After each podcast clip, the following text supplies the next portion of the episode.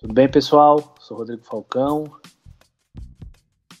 Hoje eu tenho um convidado especial aqui, Alberto Santos, colega de profissão, também psicólogo do esporte, né, especialista em várias áreas e análise do comportamento, também em skate. Então, o nosso bate-papo aí hoje vai ser um pouco mais abrangente. Né, já vou passar a palavra para o Alberto para ele se apresentar, falar dos projetos deles e aí a gente vai bater um papo aqui. Alberto, muito obrigado, bem-vindo. Se apresenta aí para a galera, por favor. É, primeiro, obrigado pelo convite. É sempre bacana ter oportunidade de trocar ideias, conversar um pouco e, e trazer aí um pouco do que do que nós, enquanto profissionais, temos encontrado neste caminho, né? Sou Alberto, sou psicólogo do esporte, me formei em psicologia pela PUC fim de 2013. Depois disso, no ano seguinte, fui para especialização em psicologia do esporte lá no SEDES, né? Aí no último semestre da especialização do SEDES, foi meu primeiro semestre do mestrado. E aí então tenho especialização no SEDES, tenho meu meu título de, de mestre, né? Enfim, e tenho trabalhado aí com, com algumas várias modalidades que a gente vai esclarecendo aí, abordando pouco a pouco no decorrer do nosso papo. Ah, muito legal, Alberto. Você fez mestrado nessa área também, de, de esporte, alguma coisa relacionada a isso? Foi. Meu, meu mestrado foi a utilização de autofala num comportamento específico do League of Legends. Eu estava verificando ali se autofala contribuía é, para um, um ponto específico do jogo. Seria o quê? Tem durante o jogo tem os minions, né, que são os bichinhos que cada jogador tem que tem que abater e é uma sequência de cada bloco tem seis minions. Né? Então a ideia era entender se a autofala poderia ajudar no melhor aproveitamento de cada onda, de cada wave que a gente fala. Quanto mais, quanto mais o jogador consegue é, abater os minions, mais ele capitaliza e mais ele consegue comprar itens. Então a ideia foi essa. E no fim descobrimos que sim, a autofala pode ajudar, mas dentro de, de condições específicas. Ah, bacana. Poxa, para quem não conhece, aproveitando o gancho aí, né? Explica pra gente o que é autofala. Porque pode ter gente aqui de, de áreas que, que não são relacionadas à psicologia, né? Que de repente é, acabam é, não sabendo exatamente. Você consegue explicar aí pra gente o que seria autofala, por que é importante ela no esporte? Uhum. É, a autofala ela entra naquele pacote das, das intervenções de ensaio mental e alguns colocam também enquanto uh, a, colocam a autofala enquanto sendo algo também relacionado à visualização. Né? A autofala é uma dica verbal que a pessoa dá para ela mesma, pode ser de modo encoberto, que falamos que é falando mentalmente, pode ser de modo aberto, ela falar em voz alta mesmo. E ah, o objetivo da autofala é então para que a pessoa tenha uma dica mais clara e específica sobre o que ela precisa fazer naquele momento. Pode ser um gesto técnico, pode ser um, uma dica verbal para onde ela deve olhar, né? Ali, sei lá, no campo de futebol, o jogador tinha um problema de às vezes se sentir meio perdido. Como é que ele retoma o foco para conseguir prestar atenção no que está acontecendo? A autofala pode entrar nisso, para que ele vá identificando pontos-chave naquela situação e tomar ação. Né? Ou também a autofala ela pode ter um, um papel de uh, ajudar a discriminar determinados estados emocionais e a partir disso usar outras ferramentas para adequar o nível de, de atenção ou de excitação fisiológica para o que a atividade é, exige. No caso de uma atividade que exige uma, uma grande explosão, então ele vai, a partir da autofala, ele pode, é, como posso dizer, controlar de modo intencional para dar aquela, aquele up, digamos, né? Ou se for uma atividade que exige um, um nível menor de ativação, é utilizar a respiração, por exemplo, para descer este nível de excitação e conseguir focar na tarefa no momento. Entendi, muito bom, Alberto. Então fica a dica aí, galera. Quem estiver assistindo a gente que não for psicólogo, seja alguém do, do esporte, vamos utilizar autofala, né? Mas é sempre bom lembrar que não é qualquer palavra, né, que pode ser usada. Por trás tem todo um conhecimento, toda uma ciência aí que ajuda vocês, que pode ajudar vocês, né? Então é e todo o processo também, né? É, tem um artigo que, que vai sair num capítulo de um livro que é um capítulo de um livro que vai sair que, que eu escrevi que eu faço uma crítica à, à técnica pela técnica. Né? Então é importante entender Perfeito. também que a técnica faz parte de todo um processo, que se a técnica por si só for utilizada sem o contexto que dê suporte para ela, acaba sendo carta queimada de alguma Sim, forma. Sim, com certeza. E às vezes algumas técnicas ficam banalizadas, né, Alberto? E, enfim. Né, e, aí não dá certo, e aí fala, ah, isso não ajuda, e putz. É, exatamente, tem, sempre tem uma ciência por trás, é sempre bom lembrar que o psicólogo do esporte aí pode estar habilitado para ajudá-los com relação a isso. Fala um pouco aí do seu projeto, Psicologia Radical, o que, que seria exatamente, acho que é legal as pessoas conhecerem, né? Depois eu vou deixar seus contatos também aqui nas descrições.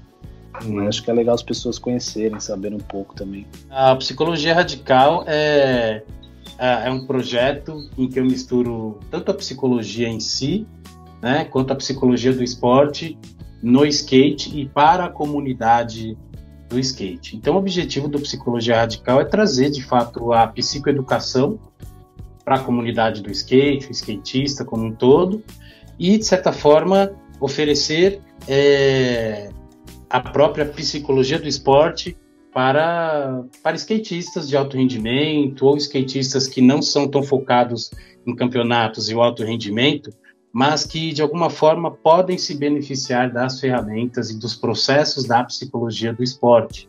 Né? O skate é, o skate é algo, é uma modalidade uh, que tem por volta dos seus quase 50 anos, não, mais quase 50 anos mesmo, mas o skate ainda é muito indefinido. O skate acontece de várias formas para o skatista.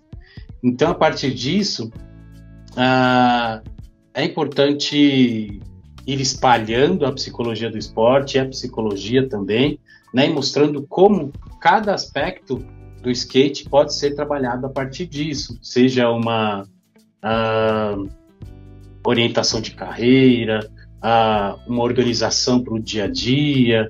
O skatista profissional que a gente fala, por exemplo, ele faz várias coisas. Ele grava para ele tira foto para revista, ele grava vídeo para a marca que ele trabalha, ele grava material para ele mesmo divulgar. Ele tem que lidar com diversas coisas, né? Então não é só o alto rendimento, por exemplo. Mas daqui a pouco a gente volta nisso. Só retornando, retornando à ideia da psicologia radical, é, cara, eu acho que tem dois pontos bacanas que dá para falar sobre psicologia radical. O primeiro, essa parte de uh, trazer e disseminar a psicologia do esporte na modalidade do skate, na comunidade do skateboard. E, mas antes disso, enquanto uma, uma prática profissional de um psicólogo do esporte, que neste caso é, o Psicologia Radical tem uma visão da minha prática enquanto skatista. Sou skatista desde 1998, comecei ali no fim de 97, ah, comecei a andar mais em 98. Então ele é uma junção de diversas coisas, né? Se tratando então da, deste espaço seu também de discutir a psicologia do esporte, foi o um momento em que eu decidi ah, juntar ali tudo que eu já consegui fazer na, na minha carreira e, e, fazer uma coisa em que eu sentisse me sentisse bem atuando, né? Não que eu não, não me sentisse antes, mas acho que na nossa profissão temos diversos ciclos, né? Temos aquele primeiro ciclo depois de formado, que vamos ali ah, arrumando parcerias, trabalhando com as pessoas.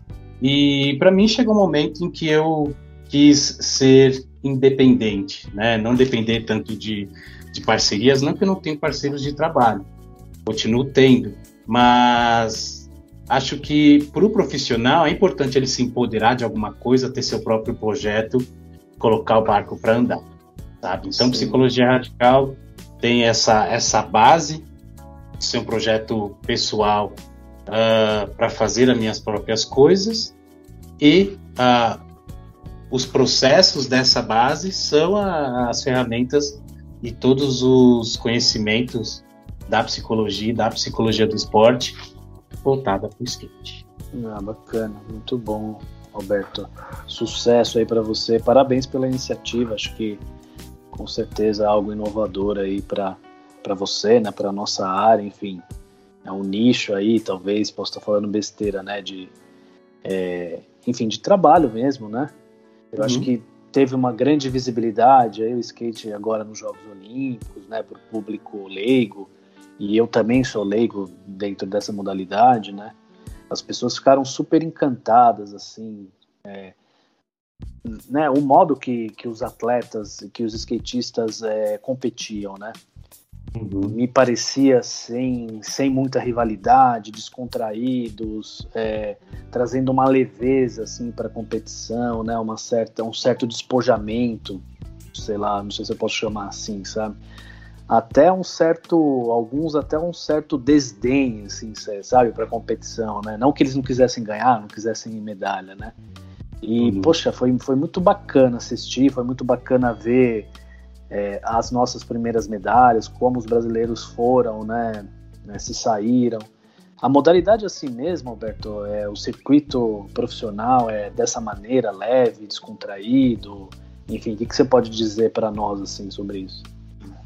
É difícil conseguir definir o skate, porque, por exemplo, pensa, quando nós vamos lá estudar psicologia do esporte, nós não começamos estudando as filosofias relacionadas ao esporte. Sim, sem dúvida. É, às vezes uh, tem, um, tem um pessoal que quer cortar caminho, quer chegar na técnica de intervenção em alto rendimento.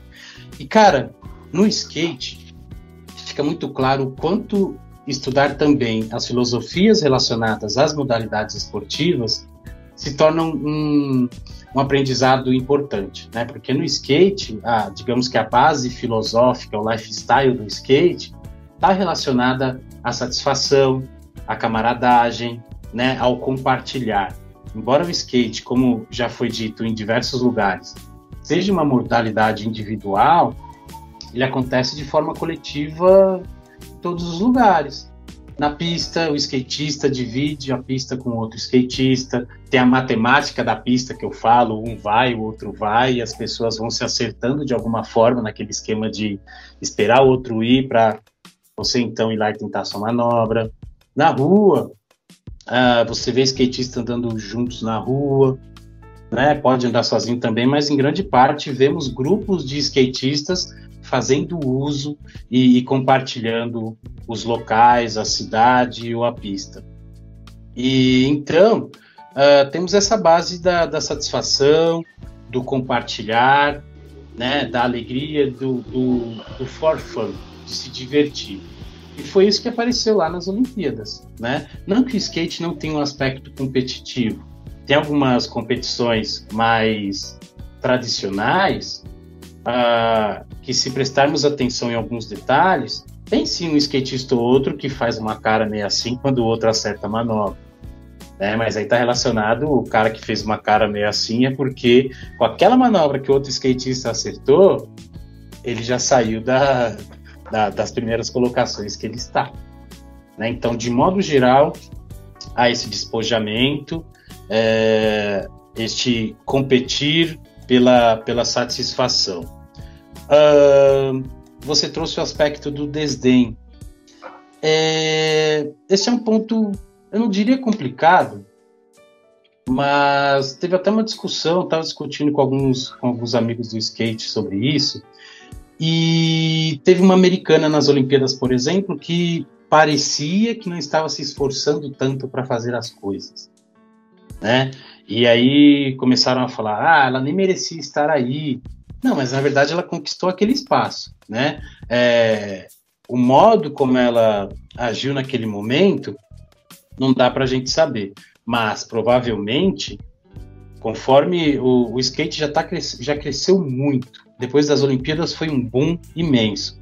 Mas nas próximas competições, ainda mais se tratando de Olimpíadas, é bem provável que esse tipo de assunto seja ali conversado entre as comissões técnicas, atletas e tudo mais, né? Porque de fato é um momento importante para o skate e algumas coisas que podem ser normais para, para a pessoa skatista, talvez possam não ser tão adequadas a uma competição deste nível.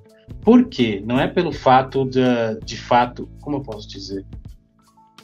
Não é pela característica do, do que parece ser um desdém, mas pela característica de todo o investimento que teve por trás. Entendi. Né?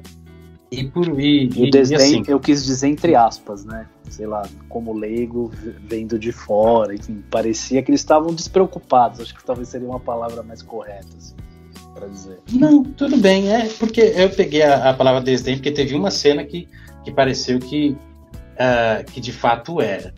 Né? Então, beleza, colocamos essa aqui na caixinha, porque foi um caso específico, mas a questão da despreocupação. É... Primeiro, acho que pelo fato de que ali sim era um grande, grande marco para o skate. Sim. Né?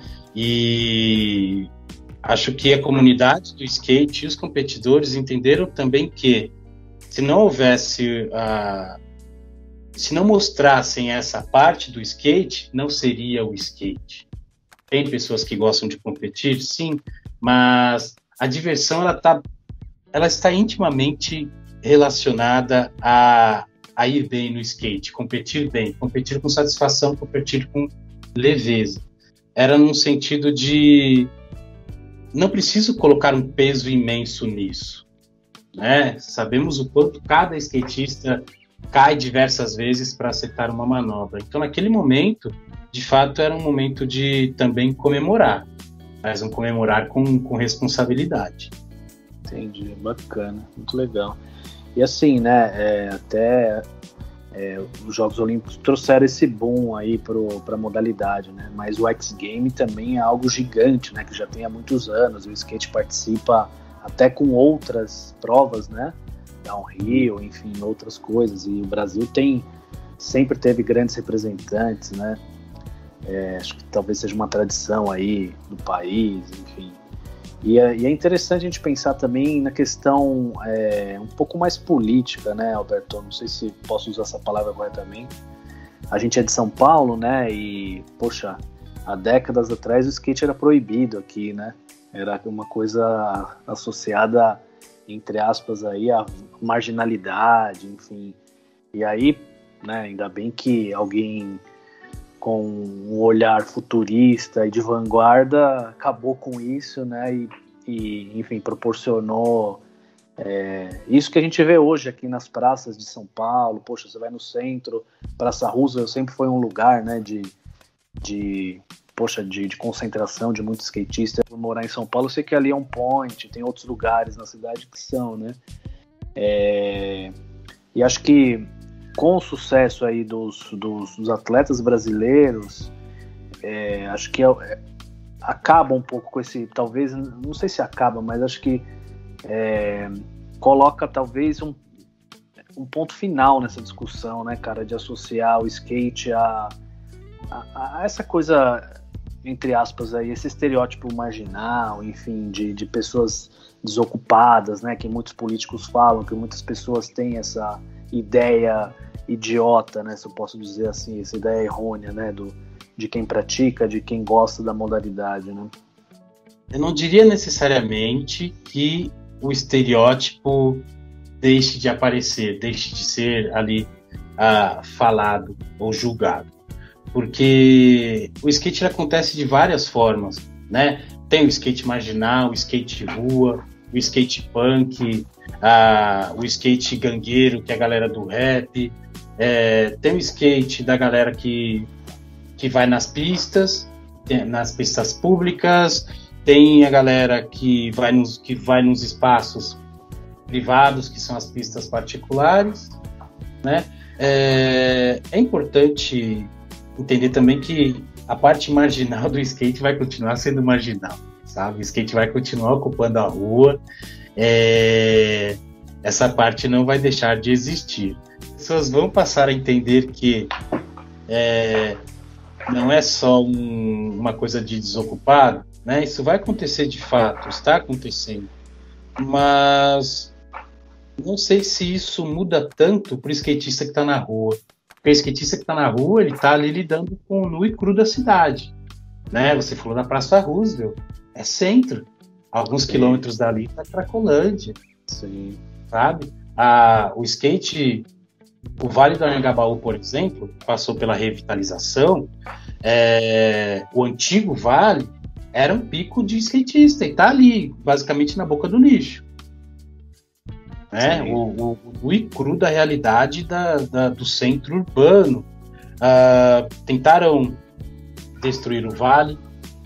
Um conjunto, um coletivo de skatistas foram na, na prefeitura, na subprefeitura, brigaram e, por exemplo, ao invés de destruírem o, a parte do vale que era dedicado à prática do skate, que os skatistas ocuparam, pegaram todo esse material que eram as pedras antigas do vale e reconstruíram um, um espaço é, dessa vez montado pelos próprios skatistas. O skate continua no Vale, por exemplo, né? Então o skate está lá no centro também, junto dessa a, deste nu e cru da cidade acontecendo. Então, é, o skate ele não se define por uma imagem só. Ele acontece de formas diferentes. Aqui, por exemplo, num centro, num espaço mais urbanizado, é esse skate de rua que, que pega corrimão de, de escadaria, que pula a escada, que usa borda, enfim. Uh, em lugares mais afastados, sei lá, já vi vídeo de skatista dropando, que é descendo, né? Aqui tá skate. O, o skatista coloca o skate aqui e desce. Isso é dropar.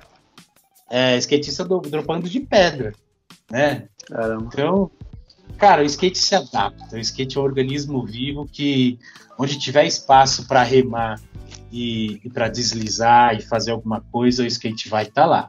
Né? Claro que isso vai depender do skatista também. Mas, enfim, só para não me alongar muito, o skate é um organismo vivo com várias características e que essas características não necessariamente vão se transformar tanto por conta das Olimpíadas. A parte competitiva pode se fortalecer? Sim, né? mas o skate rua continua sendo skate rua, uh, esse skate marginal, uh, ele continua sendo marginal também, porque essa forma como ele se relaciona está ali no DNA de quem está na rua no dia a dia, lidando com diversos aspectos, fora da competição, fora das pistas, o nu e cru da cidade. Entendi, poxa, perfeito. Uma aula aí pra gente voltando um pouquinho aí às competições, né, aos jogos, o que me chama atenção, assim, Alberto, que eu achei bem interessante, é que a gente viu, enfim, uma modalidade um pouco mais democrática, né? Você tinha ali pessoas com corpos totalmente diferentes. Então você tinha ali uma pessoa um pouco acima do peso, uma pessoa gordinha, tinha um, um, eu não lembro o nome do skatista agora, mas um competidor da África do Sul de mais de 40 anos, a Raíssa com 13, enfim, né? Tudo isso no mesmo lugar, no mesmo ambiente, competindo junto, convergindo. Então isso chama muita atenção positivamente, né? Skate democrático, muito democrático nesse sentido. Né? Ah, embora a, essa configuração do, do street ou do parque seja ali feito para que as pessoas. Uh, ele é mais norma, normatizado, né? Mas mesmo com essa normatização, você mesmo falou, várias pessoas de, com corpos e jeitos diferentes, idades diferentes, é, competindo, né? Quando partimos para, quando extrapolamos essa essa parte mais uh, cercada de alguma forma e vamos para o skate do dia a dia, essa variação é maior ainda. Né? Porque cada skatista vai encontrar o seu desafio. O meu desafio pode ser uma, uma calçada, uma guia com um palmo. O desafio do outro pode ser um, uma escada com 10 degraus. E mesmo assim, nós 12 estamos praticando o skate. Tem gente que consegue um tipo de manobra, tem gente que consegue outros. Né? É, nas Olimpíadas, até teve uma boa uh, variação, não só no sentido do, dos corpos em si, mas de manobras também, né? A variação ela é importante. Então tudo isso ajuda a fundamentar ainda mais essa, esse aspecto democrático do skate. Sim. E aí vieram algumas discussões à tona, né, nas transmissões, essa questão, perdão, essa questão das mulheres, né, é, de ter um preconceito ainda, sei lá, com às vezes tem pais que, que têm um preconceito que a filha vai andar de skate, é, e aí comentaristas trouxeram muito isso, né?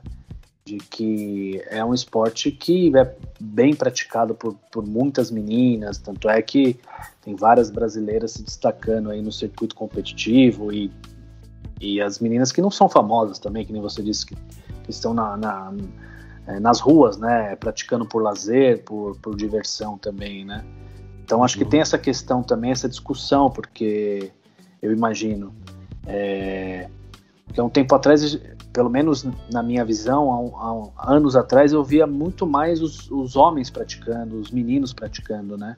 E hoje a gente percebe que o número de mulheres aumentou. Este, este feito da Raíssa, é, de fato, pegando a figura da, da Raíssa, né, da Fadinha, de fato, o que ela fez mostrou que uh, trouxe essa, esse aspecto do skate de que não é só um esporte de mini, né? Claro que dá para falar que o skate não é machista? Hum, não. Mas a, as minas que estão no rolê de skate, é, elas estão chegando para ocupar de fato. Né? Tem os coletivos de, de uh, os coletivos de, de, meninas e mulheres skatistas, né? Que tem cada vez mais é, se a porta não se abre, elas chutam a porta e fazem a porta abrir. Que bom, né? Tá? Então, acho que isso é muito relevante. É, e conforme ah, temos este, este aumento, né? Ah, uma das comentaristas da, das Olimpíadas, acho que na Globo, foi a Karen Jones. A Karen Jones já, já tem uma, uma longa história no skate. Né? Então foi bacana de ver porque uh, trouxeram uma mulher skatista para comentar, Vimos aí ah, muitas meninas andando bem de skate e não precisando de uma figura masculina para validar, sabe? Então, é, eu acho que o ambiente que o skate oferece é bem mais propício para esse empoderamento pela, pelo posicionamento pela luta também, como eu falei, né? Se a porta não está aberta, elas chutam, fazem a porta abrir, ou elas abrem a porta delas e fazem o rolê de skate delas. Claro que é, que é uma luta constante, porque o skate acontece, o skate não acontece separado da sociedade. O skate acontece junto com a sociedade acontecendo. Então a comunidade do skate também fica ali à mercê de tudo que acontece no mundo em geral. E quanto mais temos um, um, um, uma questão de conscientização em relação a tudo isso, mais também o skate se empodera, outras meninas se empoderam e, e, elevam cada vez mais não só o nível, porque o nível de skate competitivo talvez seja um dos últimos objetivos. O objetivo primário, talvez, e principal é garantir que a menina que quer ter um skate no pé, ela tem um skate no pé. Se ela quer ir para a pista andar, ela vai andar. Né? Não vai ter aquela coisa do, do cara ali, não, menina que não anda. Sabe? Isso. As meninas se fortalecendo uh, em prol da, deste coletivo para que cada vez mais meninas tenham acesso e se sintam livres para andar de skate. Certo, perfeito. Inclusive a Karen Jones fala, né, falou bastante sobre isso, né, nas transmissões, o quanto ela teve algumas dificuldades ali no início da carreira, né, antes de, de, de ser famosa até para conseguir andar e tal. Interessante isso que você traz, né? Com certeza, nenhuma modalidade está apartada da sociedade, né?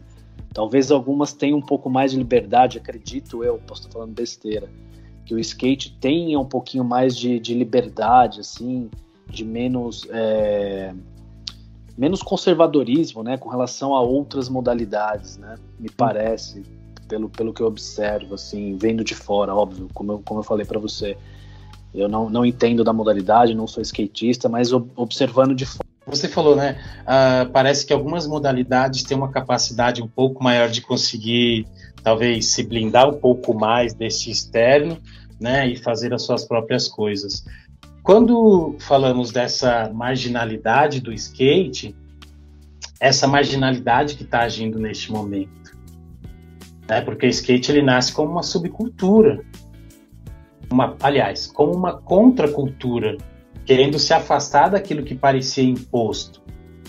Né? Então, neste modelo de afastamento daquilo que era imposto, é onde a comunidade do skate se empodera e nisso esse empoderamento feminino uh, talvez tenha um espaço maior de manobra justamente porque é isso. O skate vem tem uma raiz marginal também.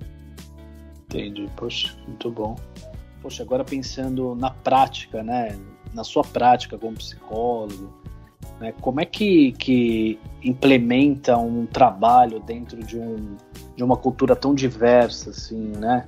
Independente do, do, do, do atleta competitivo, do, do, do, skatista que vira atleta, que vai competir, como é que se é, como é que daria para realizar um trabalho dentro dessas, dessa diversidade tão grande assim?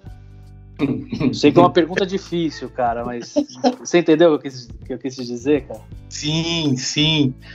Cara, essa é uma parte legal porque é um desafio bravo mesmo. É, mas aí eu volto naquela ideia do a, nós, enquanto psicólogos do esporte, temos ali que, de certa forma, além de entender o basicão, que seriam as ferramentas para otimizar alguma coisa, é entender o que tem em volta daquilo, né? Ah, tem uma comunidade, tem uma não. não. Não vou falar que o skate tem uma, mas são várias filosofias que, de certa forma, partem de um ponto em comum, né, que é a questão da satisfação e por aí vai. Agora, quando falamos de, da, da implementação de, de um processo de acompanhamento de um trabalho, creio que isso esteja muito relacionado à, à própria filosofia da instituição que, que você vai entrar. Por exemplo, num trabalho. Ainda não, não, não fui trabalhar com, com skate social, é, tem alguns projetos sendo encaminhados, mas por conta da pandemia ficaram meio que na gaveta. É, mas aí, a, que instituição é, quer? Qual o objetivo daquela instituição? É um skate, é, é apresentar o skate de forma enquanto projeto social? O skate está sendo utilizado para quê? É uma ferramenta de oportunidade. É a partir deste ponto que você vai come começar a delinear seu trabalho. Né? Primeiro ali, entendendo que a instituição se propõe. O segundo ponto, como você contribui para o andamento dos trabalhos no dia a dia daquela instituição. Terceiro ponto, como você faz a sua coleta de dados para apresentar esses resultados de volta para essas pessoas, sejam para os educandos ou seja para os professores. Né? Como você consegue trabalhar com os professores para que eles consigam uh, tenham mais satisfação naquilo que eles estão fazendo, ou consigam fazer de uma, de uma forma, de, da melhor forma. Né? Então, acho que pensando no, no skate social, por exemplo, temos isto. Né? Quando vamos para o alto rendimento, aí eu acho que depende que tipo de alto rendimento é este.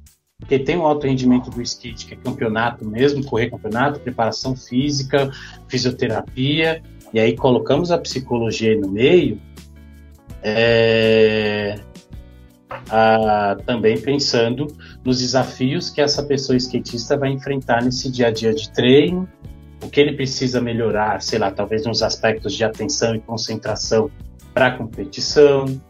Mas antes disso, como o dia a dia, como, como uh, o profissional da psicologia do esporte pode contribuir para que o dia a dia uh, flua com, com melhor qualidade? Quais são os pontos-chave? Quais são os desafios? Como essa pessoa skatista se organiza? Será que a organização dela, pessoal, está coerente para onde ela quer chegar? Como é que a equipe, uh, além da, da, do profissional da psicologia do esporte, como ela interage com as outras pessoas que fazem parte desse time de trabalho? Então, uh, essa implementação no alto rendimento é, creio eu, que seja bem semelhante a, ao basicão do que o profissional da psicologia do esporte precisa observar quando ele chega no espaço ou o que ele precisa levantar de dados quando ele começa, quando ele se propõe a trabalhar com, com um atleta de uma modalidade mais tradicional. Né? Ah, e fora isso, há os espaços para intervenções junto às escolinhas de skate, que estão aumentando bastante. A escolinha de skate ela se diferencia de um, de um skate social. Né? O skate social ele tem um objetivo ali, que é utilizar o skate como uma ferramenta de resgate e inclusão.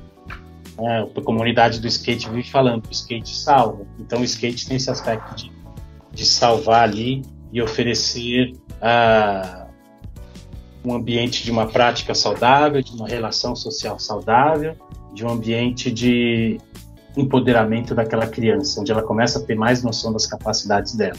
Quando vai para a escolinha, já é um pouco diferente, porque uh, é um espaço de iniciação esportiva. E aí cabe ao profissional da psicologia do esporte é, é olhar de investigador mesmo. Quais são os espaços para atuação? Como é que eu programo essa atuação uh, junto aos alunos, junto aos professores ou junto à instituição?